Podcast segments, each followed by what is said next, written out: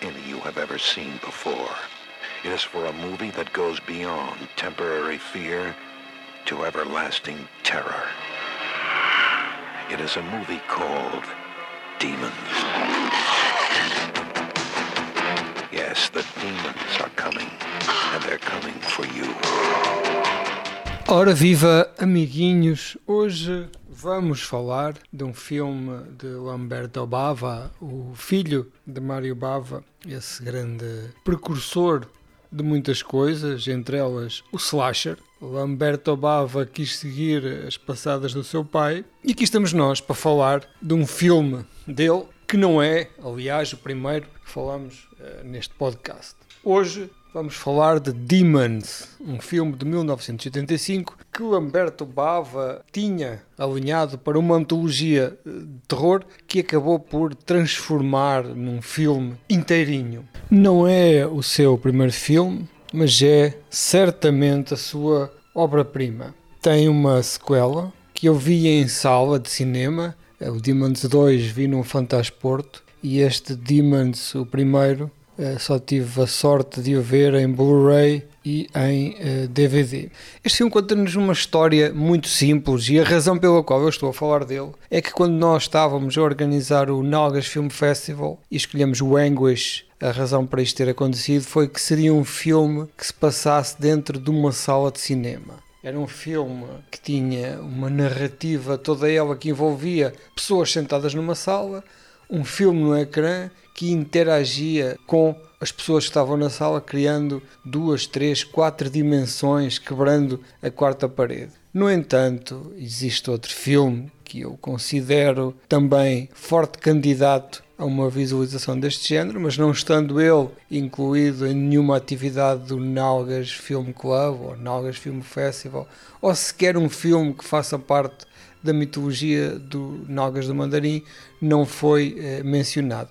No entanto, Demons, este clássico de 1985 de Lamberto Bava, cabe exatamente nesse molde, é exatamente esse tipo de filme, se calhar ainda mais perfeito para a ocasião. E conta-nos a história de umas moças que andam a passear pela cidade. O filme é, é passado em Berlim Ocidental, ainda na altura em que eh, havia duas Berlins, não é? separadas pelo famoso muro. Este Berlim eh, estava do lado da liberdade, do lado europeu, do lado daquela Alemanha ricalhaça, ainda antes de estar unificada. E as moças andavam a passear e alguém lhes deu um convite eh, numa cena inicial em que parece que estão a ser perseguidas por um patife que lhes quer fazer mal e o patife afinal só lhes dá um convite para irem ver um filme. As miúdas levavam à noite e junta-se naquele hall de entrada de cinema, que é uma sala à moda antiga, como vocês se calhar já não conhecem, em que havia uma antecâmara para, para a sala ou para as salas de cinema, com memorabilia, com cartazes, com imensos eh, adereços que as pessoas às vezes até ficavam ali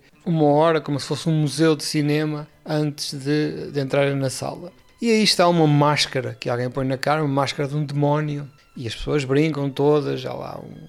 imensos personagens que são aqui apresentados, digamos que nenhum deles suficientemente caracterizado, eh, mas são muitos e, e eu acho até que a personagem principal deste filme é, é esta multidão de gente que vai encurtando, digamos assim, ao longo do filme. E então eles começam a ver o filme e de repente é o filme de terror, não é? É uns miúdos que andam à procura de um livro perdido de Nostradamus e de repente eh, começam a haver eh, analogias com a audiência. Há uma pessoa que se corta, eh, no ecrã e mete uma máscara, como a nossa menina eh, meteu no início do filme, e corta-se na cara. ela repara que também se cortou, começa a deitar sangue, ela também começa a deitar sangue. Eh, de repente, esta, esta pessoa transforma-se num demónio, que se transforma por, por ação daquela máscara, porque dentro do filme disseram que quem coloca a máscara transforma-se num demónio e ela transforma-se num demónio e eh, rapidamente começa a infectar as outras pessoas da sala de cinema. A sala de repente está fechadíssima, não se consegue sair. Quando eles partem as portas do outro lado está uma parede, eh, parece que de repente o cinema foi mergulhado no, em betão não se consegue sair de maneira alguma lá de dentro e a tarefa destas, eh, destas pessoas é fugir. Então damos início a uma sequência imensa, que diria dois terços do filme, que é demónios, matar demónios, efeitos especiais, efeitos de caracterização. Não existe aqui grande lógica narrativa, como muitas vezes acontece nestes filmes. É tudo maravilhoso, desde a caracterização aos efeitos especiais, eh, às mortes, que são, são as baldadas de mortes. Eu vi dobrado, eh, acredito que possa ter aqui algumas falhas a nível de som, mas pronto, estes filmes eram todos dobrados, como sabemos. Mesmo, atenção, mesmo a versão italiana, uma hora inteirinha, tensa, intensa, densa de morte inspirada. Tem também uma cena lá no meio em que aparecem uns punks a snifar cocaína dos mamilos de uma moça, inclusivamente uma cena em que ele snifa cocaína dentro de uma lata de Coca-Cola, fazendo aqui a, eh, a piada, não é? Coke on the Coke o filme acaba sem grande lógica, não é? Digamos que ao estilo de zombie é aquela sensação de que não há esperança, acabou, o mundo inteirinho acabou, está tudo feito ao bife e, e agora é aguentar e dirigir-nos para o norte, para onde uma, uma mensagem a rádio diz dirijam-se para norte, para uma colónia de sobreviventes. Mas pronto, isso é, são 5 minutos, 2 minutos do fim, quer dizer, isso é tangencial. O filme tem também eh, uma banda sonora fabulosa, como é conhecido destes filmes de terror italianos. Não esquecer que ele é produzido por Dario Argento, que traz com ele toda aquela galeria de técnicos, de, de, de criativos para ajudar a, na feitura deste filme. O compositor é daqueles compositores super melódicos eh, que, que, fazem filmes de terror italianos, como é também eh, o, a música deste podcast, que é gamada eh, a um desses, um desses compositores.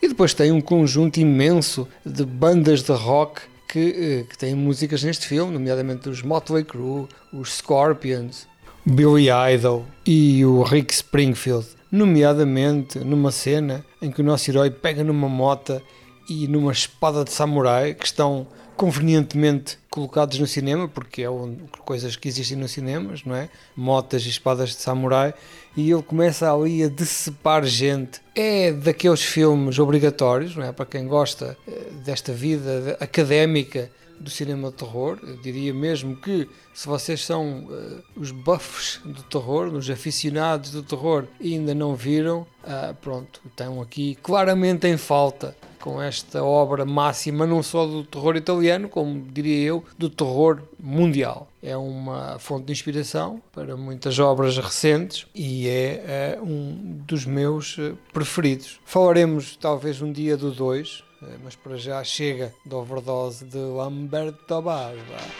Will you survive it? Demons.